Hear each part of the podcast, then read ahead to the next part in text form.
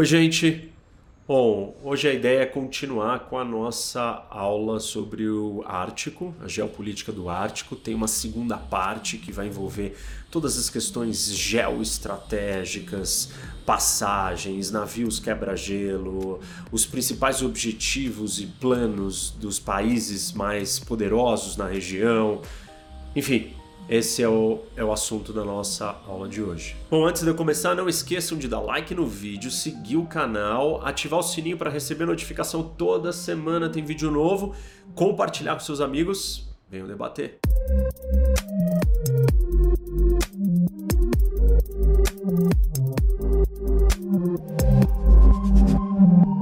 Bom, pessoal, vamos lá então. Já estamos ligados aqui com o nosso mapa.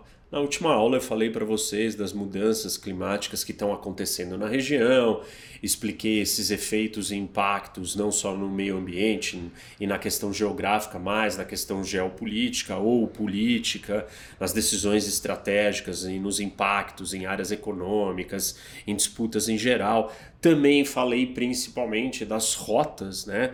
A abertura de novas rotas de navegação com o degelo do Ártico e hoje eu quero continuar olhando para a grande geografia e não propriamente as rotas, mas outro ponto estratégico, talvez aí próximo à ideia do que a gente chama de ponto de estrangulamento, que é a região de entrada, como se fosse o portão de acesso ao Ártico. E esse local ele é tão importante quanto as rotas e as outras partes. Vamos para o mapa que vai ficar tudo mais fácil. Reparem aqui né? Nós temos a Europa e a entrada, a chegada pelo Ártico passa pelo, pelo norte da Europa e nós podemos enxergar uma passagem aqui do Oceano Atlântico se juntando, é, o Atlântico Norte, né, se juntando com o Mar da Noruega, entre a Islândia e a Groenlândia e entre a Islândia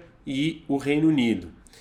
Este local com essas duas rotas aqui de trânsito, normalmente às vezes as pessoas podem confundir ou chamar de um ponto de estrangulamento.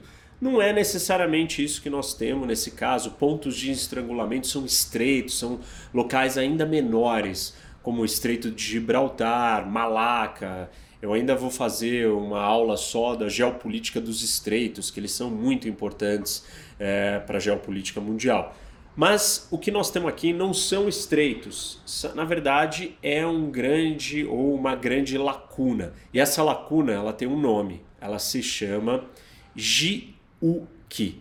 Jiuki, G de Groenlândia. Então aqui tem a Groenlândia, aqui temos a Islândia, que é o I, e o UK, que é o Reino Unido. A soma desses três é, lugares dá esse espaço dessas duas passagens. Isso é a famosa lacuna de Giuque. Esse território, essa zona de acesso, foi extremamente importante durante a Guerra Fria. Era uma peça fundamental. Todos os navios russos que saíam da frota do Báltico passavam, cruzavam aqui os estreitos dinamarqueses para eles acessarem o Atlântico, eles tinham que atravessar a lacuna de Jiuk. E a frota do norte da Rússia, que saía aqui do lado já no mar do Ártico, no oceano do Ártico, também precisava passar pelo Jiuk para acessar o Atlântico. Então, para os aliados, para os europeus, para os americanos, era muito importante conter essa passagem e não permitir que as forças russas pudessem acessar os mares. Se você assistir a minha aula da geopolítica da Rússia, vocês vão lembrar que a Rússia é primariamente ou mais fortalecida e entendida como uma potência terrestre. E o acesso ao mar é um problema para os russos. E o que os americanos e os europeus estavam tentando evitar durante a Guerra Fria é que os russos tivessem esse fácil acesso. Vamos olhar um pouco mais de longe aqui para o mapa e aí vocês vão entender a importância dessa passagem, ó, aqui está a passagem, né? Jiuk. Se os navios russos que tivessem saindo tanto do Báltico quanto é, do Ártico Norte, né, ou do Ártico, é, a frota do Norte russa, atravessassem esse estreito eles estariam tendo acesso a alto mar, principalmente os submarinos. E aí, os navios americanos de suprimento é, que viessem ajudar os europeus, os ingleses, poderiam ser atacados e interditados. Então, o objetivo é, dos aliados, né, dos americanos e dos europeus, era estrangular a saída dos russos aqui por essa lacuna, a lacuna de Jiuk. Então tinha toda uma durante a Guerra Fria um posicionamento militar, a presença de vários navios, patrulhas, equipamentos, inclusive uma das coisas que os americanos fizeram foram instalar sensores aqui na, na lacuna, na passagem, é, submersos embaixo da água para detectar o som de submarinos russos. Submarinos russos, seus, os primeiros, assim, ou de algum tempo atrás, eles eram mais barulhentos. E esses equipamentos foram colocados aqui no fundo do mar exatamente para detectar essa passagem e impedir para que eles pudessem ser atacados antes, enfim, a presença fosse captada e alguma coisa fosse feita. O objetivo era impedir então que isso daqui fosse uma passagem de acesso. Um outro fator importante de que a região do Ártico durante a Guerra Fria era, é, era estratégica, e aí olhando aqui para o nosso globo de cima, né, olhando o Polo Norte, é, os mísseis, numa eventual guerra nuclear, os mísseis balísticos americanos e russos, a rota mais curta para eles atingirem ou um território ou outro era por cima do Ártico. Ou seja, o Ártico era uma zona super militarizada durante a Guerra Fria e extremamente estratégica. Posicionamento de radares, a presença, submarinos, tropas, aviões, tudo estava dentro desse jogo. Era uma peça central do tabuleiro é, que durante muito tempo foi bastante relevante. Com o fim da Guerra Fria, tudo isso mudou porque essa região deixou de ser importante, as disputas de uma potencial guerra atômica entre União Soviética e Estados Unidos cessaram. E durante muito tempo o Ártico ficou esquecido. Mas o Ártico voltou para o cenário de importância com as questões é, de mudanças climáticas e a mudança da geografia que eu expliquei para vocês na outra aula, na aula 1 sobre a geopolítica do Ártico. Com isso, o Ártico voltou a ganhar um papel central. E não só os russos, mas todos os outros países é, do, que fazem parte do Ártico, principalmente os da OTAN, e são cinco países que estão na OTAN e são países membros ou é, presentes na região do Ártico, obviamente também estão preocupados ou é, estão dando mais atenção para a região do ponto de vista estratégico, militar, geopolítico. Talvez o país que esteja mais interessado nessa passagem e com isso despertando respostas ou interesse dos outros são os russos e por razões óbvias, a primeira delas é a transformação e o acesso ao Mar do Norte, a rota do Nordeste, a rota do Mar do Norte, essas passagens todas com degelo, mas porque nós temos aqui, olhem nessa cidade, Severomorsk, e aqui nós temos ó, dois terços, não estão todos os navios aqui, obviamente, mas dois terços de toda a frota naval russa está localizada aqui a base, né? Essa não é a único porto da frota do norte, mas aqui é o ponto central da frota do norte. Dois terços de toda a marinha russa estão na frota do norte e a frota do norte está localizada na saída do Ártico, no, no norte do país. Aqui a gente está vendo é, essa cidade onde é a base a saída, ó, vou mostrar para vocês onde que tá aqui no pouco depois da Noruega, ó.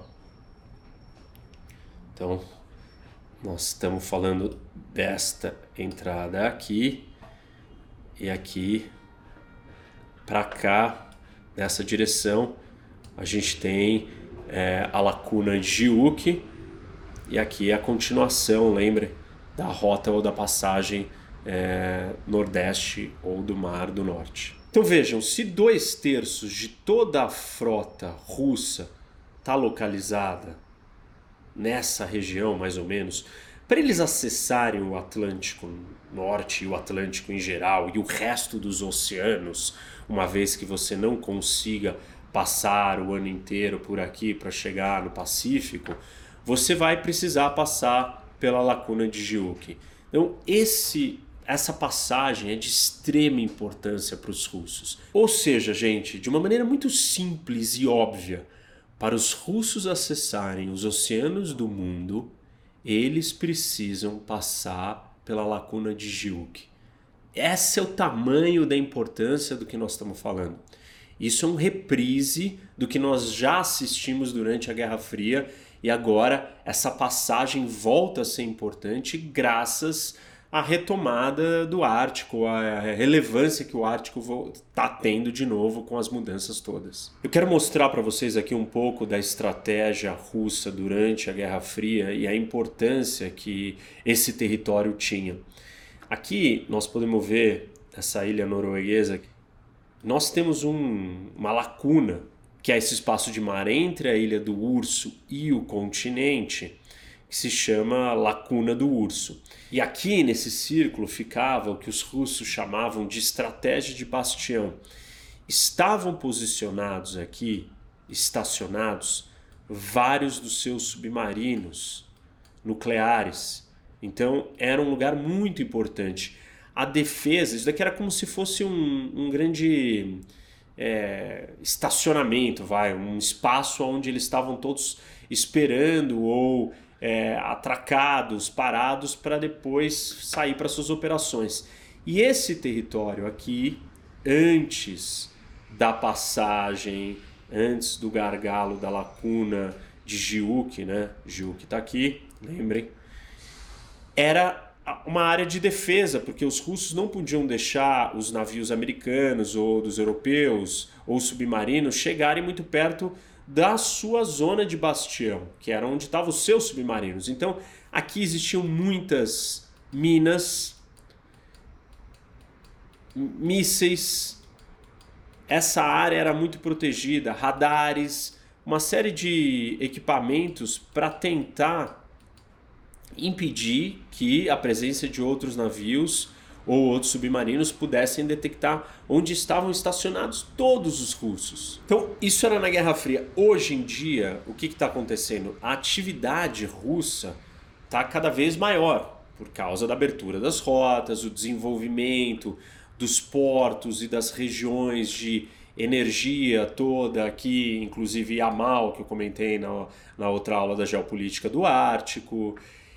E o número de submarinos cruzando Jiuk, submarinos russos, tem aumentado bastante.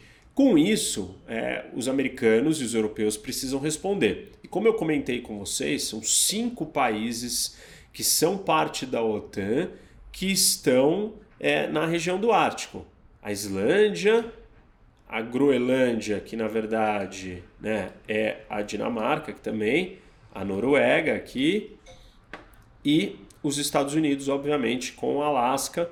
Então, nós temos todos esses países, além do Reino Unido também, né? apesar de ele não ser um país é, membro do Ártico, ou parte da região do Ártico, mas ele tá, é, ele é uma peça central aqui é, na lacuna de Jiuquim. Então, é, todos esses outros países também estão preocupados. Os americanos têm investido muito dinheiro em guerra submarina, mais de 8 bilhões foi proposto pelo Pentágono é, em investimento em guerra submarina para lidar com, com o aumento da presença de submarinos russos aqui. Novamente, se a estratégia do Ocidente for conter os russos, você tem que conter eles para a sua saída no mar. E hoje a saída do mar da frota do norte ela é de novo um ponto importante e um ponto de projeção de poder dos russos para os oceanos do mundo, e isso só acontece ou isso só pode ser brecado se você fechar Jiuque. Temos que fechar. Para finalizar e amarrar toda essa parte, essa explicação do, da lacuna de Jiuque, gente, vamos olhar aqui e perceber o seguinte: como que a América do Norte né?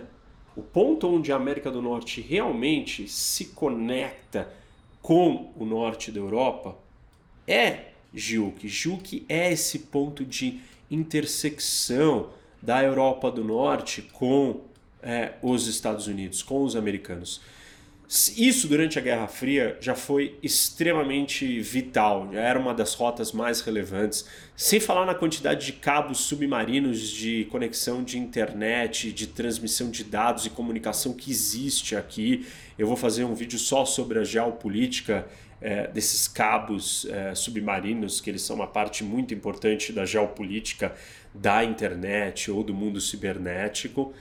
Mas Além, além dessa situação da Guerra Fria, ou desse ponto de conexão entre a, o Atlântico Norte, ou Europa do Norte, e América do Norte, ou os Estados Unidos, nós temos aqui na passagem de Giuk, hoje, e aí vamos reduzir aqui o tamanho do mapa, a zona de acesso para as rotas importantíssimas. Quais?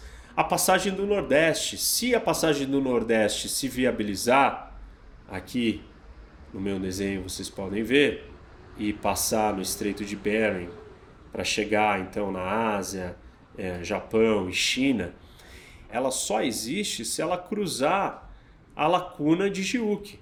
Então, a utilização das rotas do Ártico, até mesmo a transpolar que eu comentei com vocês, ela vai ter que depois navegar pela passagem de Giuk. Ou seja, tudo aquilo que está acontecendo mais no centro do Ártico não, não existe ou não se conecta com o resto do mundo se não vier por aqui.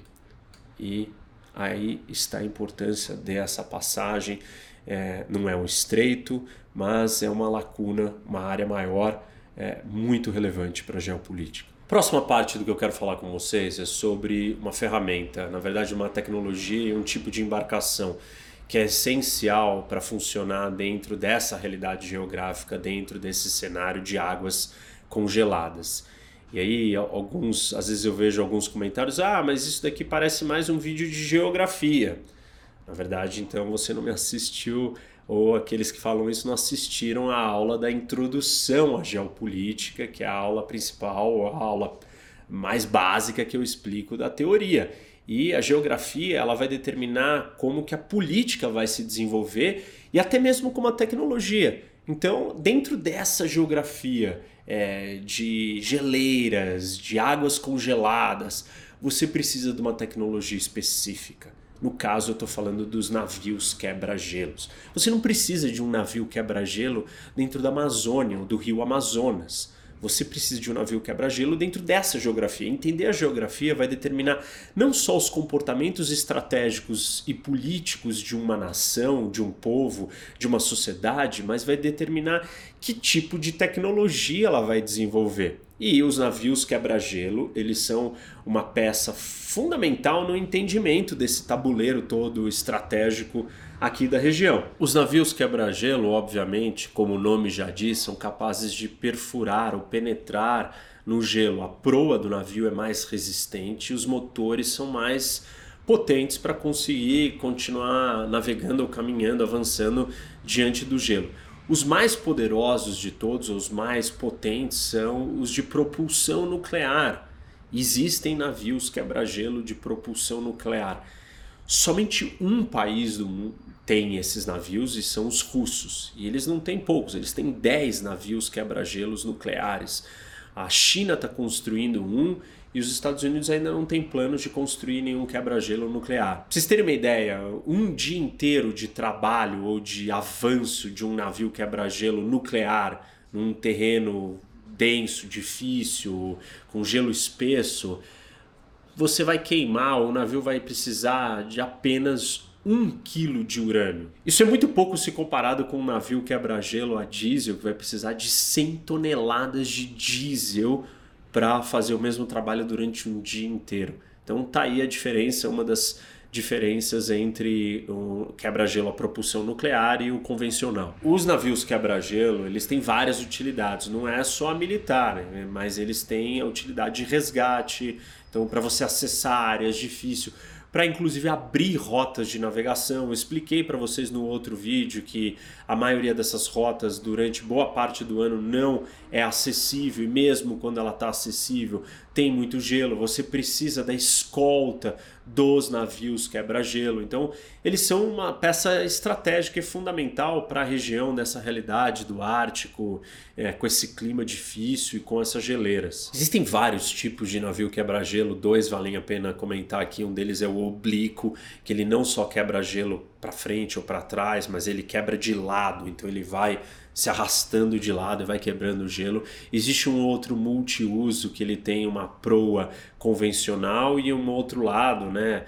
É, que, que, ele pode mudar o lado para onde ele avança e um dos lados é feito para quebrar o gelo e o outro não. Então, dependendo da condição, ele vai navegar é, com uma proa ou com a outra. Quero voltar aqui para o mapa do Ártico, porque agora eu vou falar da estratégia é, geopolítica de cada um dos países que fazem parte do Ártico e da China, que não faz parte, mas que está muito interessada na região. E eu, obviamente, vou começar pela Rússia, que é o maior e o mais importante. 53% de toda costa do Ártico está localizada em território russo. É, maior território aqui é o da Rússia. Praticamente 50% de toda a população que vive no Ártico é a Rússia. Quem tem mais portos, quem tem a maior frota de navios quebra-gelo, quem tem os únicos navios quebra-gelo com propulsão nuclear, é, quem tem os grandes campos de extração de gás e petróleo, portos, bases militares sendo reativadas, que está mais próximo da rota que tem sido mais usada, que é a rota é, do noroeste aqui, é a Rússia. Então não tem como começar por outro país. A Rússia é um país ártico, ela tem uma orientação para o Ártico, é, naturalmente, a Sibéria inteira, toda essa, é, essa imensidão de território aqui está ligado com o Ártico. A Rússia é o grande país do Ártico, inclusive é o país que tem mais influência no Conselho do Ártico, que é aquela organização, aquele conselho de países que tentam administrar e governar as questões diversas que o Ártico traz de problemas ou conflitos ou soluções é, para situações em comum que eles todos enfrentam. Só relembrando para vocês que a Rússia tem mais de 40 navios quebra-gelo, essa é a maior frota do mundo. Desses 40, 10 são a propulsão nuclear, ou seja, navios quebra-gelo nucleares. E um desses 10 ele é capaz de transportar containers. Então ele é um navio de carga de containers quebra-gelo.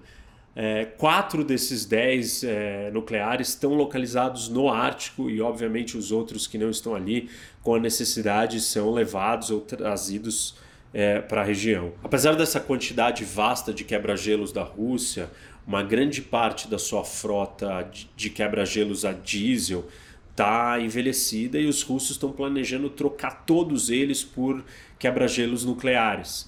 É, só em 2016 eles trouxeram mais três navios quebra-gelos, lançaram mais três novos. Pra vocês terem uma ideia do que é isso, a frota total americana é de dois navios quebra-gelos, ou seja, em um ano a Rússia trouxe três a mais novos e planeja construir vários outros, inclusive nucleares. E ainda mais interessante, os russos têm um projeto para entregar 15 navios tanque de gás natural liquefeito quebra-gelo. Então não é só um navio comum de gás natural liquefeito, mas é um navio tanque quebra-gelo.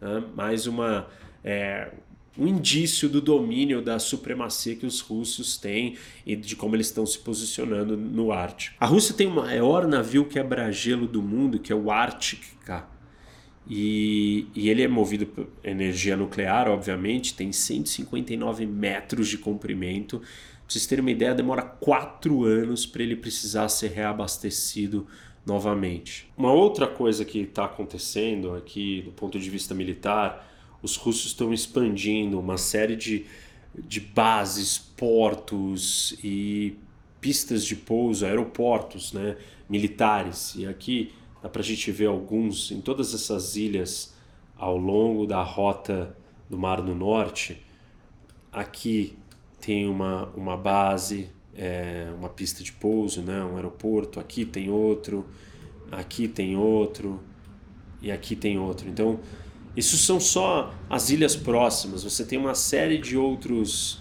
é, pontos estratégicos, portos, bases militares sendo construídos em vários lugares, até mais para dentro do território na Sibéria, mas muitos outros estão estão sendo construídos ou expandidos ou reativados. Então, é, dá para dizer que essa região inteira é, da costa do, do Ártico russa, ela está sendo militarizada e uma presença massiva é, de instalações militares. Só para vocês terem uma ideia, a Rússia criou aqui nessa região inteira do Ártico um distrito militar, um distrito do Ártico responsável que conecta o Pacífico ao Atlântico e essa é uma região inteira com uma nova estrutura, uma nova hierarquia de comando separada militar. Dada a postura dos russos mais assertiva, agressiva nos últimos anos, e seja na Síria, seja na Ucrânia, na Crimeia, é, na Geórgia, na Europa em geral, é, os russos estão sofrendo sanções né, dos americanos. Isso tem atrapalhado, enfim, é, o seu acesso a recursos, a dinheiro, a financiamento.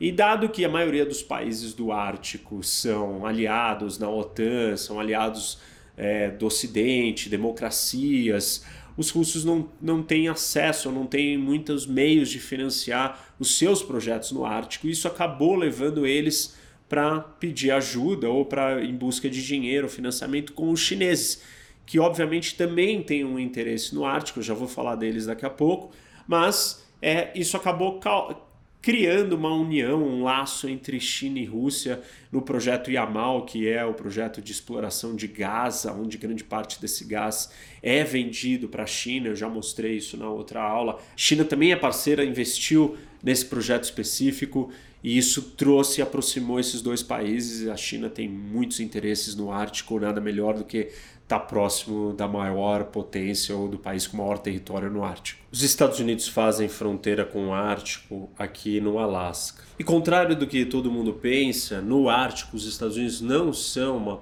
potência tão superior ou dominante.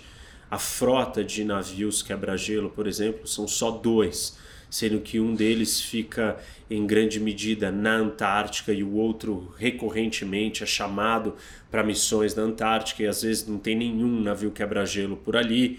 É, e sem os navios quebra-gelo, a passagem, o trânsito é, e a ocupação desse, dessas águas se torna comprometida. Os Estados Unidos não enxergam o Ártico como um lugar ainda estratégico que está transformado, que é acessível, que é essa nova rota é, de, de navegação que vai mudar as distâncias de tudo.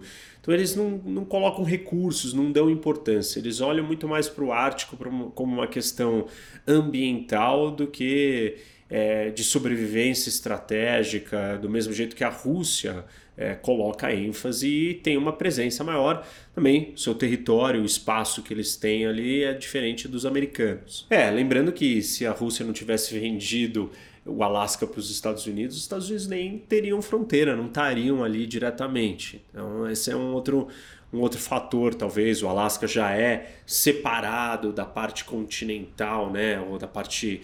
Não, é, não tem uma fronteira contígua com o resto dos Estados Unidos, é um território mais isolado. Claro, é importante estratégico para os americanos estar presente, ter a presença ali, ter o acesso mas eles não colocam recursos, infraestrutura e não entendem que ali é um lugar de relevância prioritária. Bom, vocês devem estar pensando, mas então os Estados Unidos deveria ter medo da Rússia no Ártico, Reni? E a resposta é para a gente ter certeza dessa pergunta, ou para respondê-la de uma maneira correta, nós temos que avaliar qual é o nível da ameaça que hoje a Rússia no Ártico, mesmo que seja com a China assertiva ou agressiva junto ao lado dos russos representa.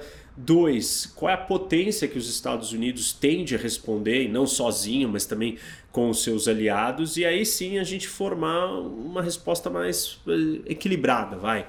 E a primeira parte dela é o que, que os russos podem fazer com os chineses no Ártico hoje, é, que vai ser muito grave para os Estados Unidos ou para os europeus ou para o resto do mundo? Na verdade, não muito. É, é uma região em transformação, em abertura, em, é, em quase que descobrimento, ou enfim, sendo desbravada. Ela ainda não é uma grande rota, ela tem o potencial de ser. Talvez ao longo do tempo precise de uma atenção maior para aquela região. O segundo ponto é que, tá bom, os Estados Unidos podem estar menos presentes, com menos infraestrutura, mas se nós combinarmos todos os aliados americanos, principalmente os da OTAN, na região, aí a coisa muda de figura.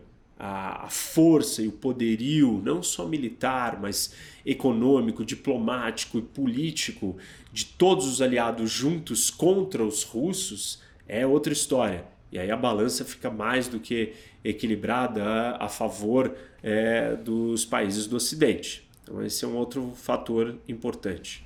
O outro ponto que todo mundo vai levantar é: mas ah, e a frota de navios quebra-gelo da Rússia? E obviamente que a Rússia depende economicamente 50 vezes mais do Ártico do que os Estados Unidos é natural que ela tenha uma frota quebra-gelo maior. É, os Estados Unidos não dependem daquela região, não tem uma área muito grande, estão localizados e focados no resto do mundo e em outras áreas do mundo muito mais ricas e prósperas é, nos dias de hoje, não no futuro, mas atualmente. Isso faz toda a diferença. A gente tem que colocar isso dentro do contexto. Um outro fator que explica a necessidade dos russos de terem uma frota de navios quebra-gelo tão grande é que os seus navios militares de guerra estão, a maior parte da sua frota, lembra, dois terços estão concentrados na frota do norte, que a saída é pelo Ártico. Então, para eles acessarem águas navegáveis tradicionais, convencionais, eles precisam ser escoltados por navios quebra-gelos que vão sair dali numa velocidade muito lenta. E isso é muito difícil. E a frota militar americana não precisa é, desse obstáculo para estar tá pronta para agir em quase que todos os cantos do mundo. Então é natural e é relativa essa ideia, e aí explica um pouco do porquê. E a gente começa a olhar e falar: bom, tá bom, é, realmente não faz tanta diferença, ou talvez é, é contextualizado que eles têm uma frota de navios quebra-gelo tão maior. Deixa eu pontuar isso para vocês no mapa, para que vocês possam visualizar exatamente o que eu estou querendo dizer sobre os obstáculos das frotas é, dos navios militares russos para acessar o resto do mundo. Então, eles mais do que ninguém precisam desses navios quebra-gelo. Lembram aqui a primeira, é, o porto que é a base central do, da rota é, da frota do norte, Severomorsk. Então ele está saindo daqui, né? Os navios, essa daqui é uma das, das saídas. E aí, para ele sair daqui, ele vai ter que lidar com águas congeladas. Então, essa é a primeira, né? Para chegar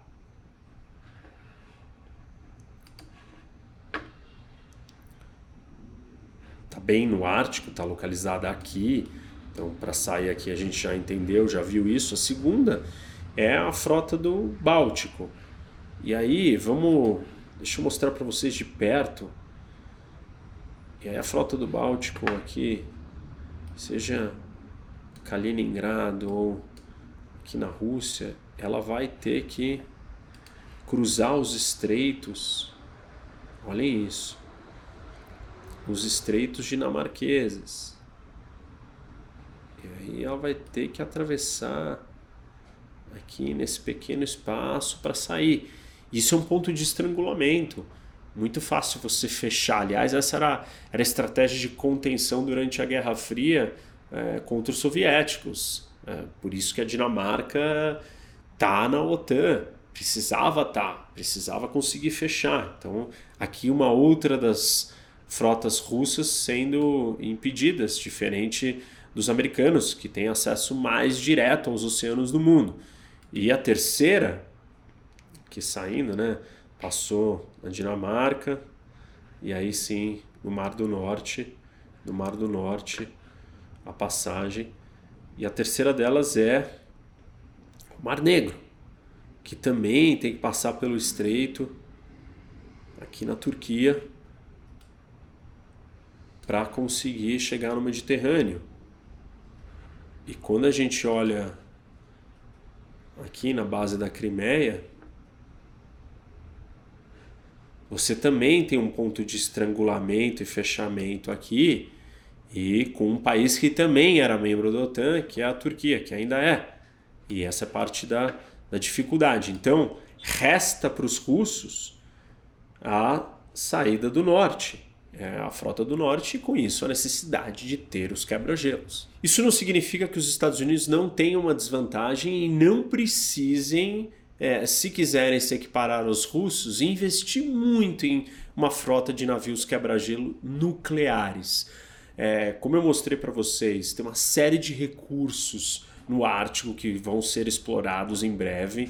Então, recursos é riqueza, riqueza é centro de poder. Lembram da minha aula da geopolítica dos oceanos, é, rotas de acesso, de navegação. Os Estados Unidos precisam estar presentes. E não tem como você estar presente no Ártico navegando se você não tem os navios apropriados para isso. Então, nesse quesito, é imprescindível que os americanos comecem a gastar dinheiro e desenvolver uma frota é, nuclear de quebra-gelos para se equipararem e terem uma presença maior e estarem mais presentes e, enfim, disputando esse tabuleiro de uma forma mais competitiva. Quero falar agora da Noruega, e a Noruega é um dos países mais importantes da região do Ártico. 80% de toda a navegação que entra dentro do, do mar do Ártico, do Oceano do Ártico, passa pelo mar da Noruega e aqui, como vocês podem ver, tanto Suécia quanto Finlândia não têm acesso ao mar e essa costa é uma costa norueguesa. É, o Mar de Barents também é uma área muito importante para a Noruega de concentração de pesca. Então tem uma grande produção pesqueira é, nessa região. Esse arquipélago de Svalbard, que tinha a Ilha do Urso, que eu comentei com vocês aqui há pouco, ele foi concedido para a Noruega em 1925, é, fruto de um tratado que foi assinado em 1920 e deu poderes à Noruega para administrar, mas não poderia ocupar militarmente e permitia que os outros países também pudessem, os outros países aqui da região, pudessem extrair os recursos naturais das redondezas e do próprio arquipélago. E a Noruega também faz fronteira aqui com a Rússia, já tiveram disputas territoriais, principalmente pela exploração pesqueira aqui no Mar de Barents, acabaram chegando num acordo, é, mas constantemente a Noruega está em choques e uma situação tensa com os russos que provocam é, os noruegueses, às vezes até invadindo espaço aéreo norueguês e dos outros escandinavos, Suécia e Finlândia, a mesma coisa. E é um país importante, é um país que tem uma localização aqui, né?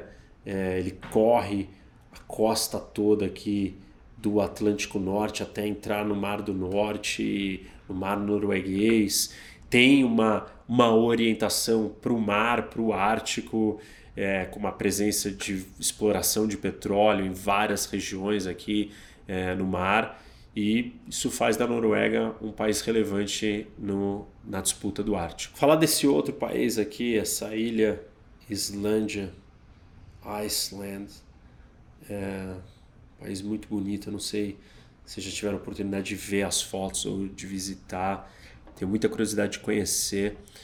E a Islândia, ela era, né, até a Segunda Guerra, a Dinamarca mantinha o controle da política externa e militar da Islândia, e com os acontecimentos em 1940, os nazistas ocuparam a Dinamarca e a Islândia não teve outra saída a não ser declarar a sua independência para conseguir reagir né, aos acontecimentos, à ocupação nazista. E ela fez um referendo em 1944, se declarando independente e o primeiro país a reconhecer foram os Estados Unidos, obviamente, dentro daquele contexto todo da Segunda Guerra Mundial. A Islândia é membro da OTAN, ela está localizada aqui na passagem, né, na lacuna de Giuk, que eu já falei bastante, inclusive ele é o centro, o meio, ela está bem no meio, é, então qualquer tentativa de você é, estrangular um lado da passagem ou, ou da, da lacuna ou do outro, você precisa da Islândia. Os americanos têm uma base militar lá, eles que protegem militarmente a Islândia, ela não tem é, uma frota naval, marítima, militar para sua defesa, isso é feito pelos americanos e ela está numa posição estratégica né, é, nesse meio do caminho aqui de todo mundo. A Islândia é estratégica também para os chineses, que entendem que ali pode ser a porta de entrada dessa navegação toda no Ártico. E o primeiro país europeu a assinar um tratado de livre comércio com a China foi a Islândia. Isso mostra um pouco da importância que os chineses dão para a Islândia. Construíram uma embaixada que cabem até 500 pessoas em Reykjavik, que é a capital, comparado com a embaixada americana que cabem só 70 pessoas. Então você imagina o tamanho dessa embaixada chinesa é, na Islândia, 500 pessoas. E a China tem investido pesado na Islândia, em várias fábricas e alguns outros negócios para consolidar a sua presença e a sua parceria com a Islândia e temos que observar, ver como que isso vai crescer, qual que é o próximo passo chinês na Islândia, vai querer construir um porto é, da mesma maneira que a China tem feito em outras regiões do mundo. Isso parece muito com o modelo chinês é, de posicionamento dentro dos locais estratégicos do mundo e para ter uma presença no Ártico, a Islândia está muito bem posicionada. Bom, Vamos falar agora do Canadá. Lembre que o Canadá ele detém basicamente todo o poderio da rota do Noroeste. Então, é, isso não é pouca coisa, mas infelizmente a rota do Noroeste ainda é pouco utilizável, ela só consegue ser aberta no verão por três meses, como eu tinha comentado com vocês na outra aula, e isso faz o Canadá não ter a importância que ele poderia ter. É, ele tem uma frota de navios quebra-gelo substancial, são 18, mas também não está presente, ocupando grande parte desse território, dessas ilhas. Mas ele tem uma extensão maior que os americanos e maior que vários outros países ali, claro, menos do que a Rússia, mas está localizado numa, num lugar estratégico só que ainda não conseguiu extrair o potencial. Essas águas ou o mar e o degelo, o aquecimento do lado do Canadá tem sido maior nos últimos anos, talvez isso mude a rota do Noroeste. Bom, quero falar de um último país relevante da região, que não é da região, mas obviamente que está tentando se infiltrar, é, interferir, estar presente, que é a China. Olhem aqui no mapa que a China não tem fronteira com a região do Ártico, mas essa é o caminho, né, para a China entrar no Ártico. Ela obviamente quer estar presente no Ártico por almejar ser a maior potência, ser a potência hegemônica, então ela precisa estar presente em todas as regiões do mundo, ela precisa influenciar tudo que acontece em todos os lugares e ela está em busca é, primariamente de recursos naturais. O Ártico é uma região é, com muitos recursos naturais sendo descobertos, com o potencial de uma nova rota de navegação que transformaria o comércio é, marítimo e, obviamente, a China, como um grande exportador, é, tem todo o interesse, inclusive porque essa rota vai diminuir o tempo de viagem para as mercadorias que chegam e saem da Ásia para o outro lado do mundo. Então a China tem todo o interesse em estar presente. Como ela não faz fronteira, ela está preocupada sempre em agradar todos os países do Ártico e ela está muito engajada, proativa, sempre assinando todo tipo de tratado, participando de todas as missões em conjuntos. É, oferecendo ajuda, recursos, pesquisa, tudo que aparece, a China tenta se envolver. A principal delas é se colocou como um membro do Conselho do Ártico, um membro observador, é, e assim ela vai se infiltrando. Também tem a parceria com a Rússia, que eu comentei bre é, brevemente com vocês há pouco, é, usando de recursos financeiros para ajudar exploração de gás natural e petróleo, e esse gás é vendido para eles, para os chineses isso no projeto Yamal com os russos. Então a China tem uma política de boa vizinhança com todos ali ao redor, porque obviamente que ela não quer que eles se juntem ou que decidam que ela não tem que estar presente na região. Ela mantém essa boa relação com a Rússia como seu parceiro principal. Eu comentei com vocês que a China tem um navio quebra-gelo e está construindo um outro navio quebra-gelo nuclear. O sonho chinês, ou em grande medida o objetivo da China, é construir uma rota da seda polar. Óbvio que isso é uma é uma analogia aí só ao termo, não, não tem nada de Rota da Seda. A Rota da Seda ela era terrestre, a passagem por ali ela não vai ser terrestre, ela vai ser marítima e é no polo, mas é é um objetivo. Não tem nada acontecendo, mas talvez essa aproximação da Islândia, da, é, da Rússia, são movimentos e posicionamentos para ir ocupando é, os lugares no xadrez e mais para frente ela está posicionada para construir um arco inteiro de infraestrutura que atravesse o Ártico e se essas rotas começarem a funcionar a todo vapor, elas vão beneficiar a China muito, porque o custo de, do transporte e o tempo de exportação e importação das suas mercadorias e recursos naturais vão ser muito mais rápidos. Com isso, chegamos ao fim dessa nossa aula da geopolítica é, do Ártico, a parte 2, que era mais geoestratégica, a presença dos países, é, a lacuna, as transformações ali, é, de como que cada país está usando essas rotas ou como que os países estão se posicionando na região. Espero que vocês tenham gostado. É, antes da gente terminar, eu tenho que dar a resposta da última pergunta e nós temos que voltar para o mapa. E aí aqui, ó, e eu falei aqui para vocês, Estreito de Bering, estão vendo, de um arquipélago. Olha aqui, são duas ilhotas bem no meio. Diomed. Tem a Diomed maior e a menor. A Diomed maior, obviamente, que ela é russa e a Diomed menor é americana. Então, bem na saída, ou bem no meio do Estreito de Bering, nós temos essas duas ilhas, uma sendo russa e outra americana. E com isso eu já vou deixar a nossa pergunta para a próxima aula. E eu vou fazer uma pergunta não sobre mapas ou sobre países, mas uma pergunta mais filosófica e, e é sobre um tema polêmico, complexo e difícil é, se nós tivéssemos que justificar a existência da pena de morte, sobre qual justificativa filosófica nós aceitaríamos ou poderíamos é, dizer que é legítimo a pena de morte? Não é tão objetiva a pergunta quanto apontar o nome da ilha aqui, mas é interessante para as nossas reflexões aqui do canal. É, com isso, não se esqueçam de dar like no vídeo, seguir o canal, ativar o sininho para receber notificação. Toda semana tem vídeo novo. Compartilhar com seus amigos e venham debater com o professor Rock. Até mais.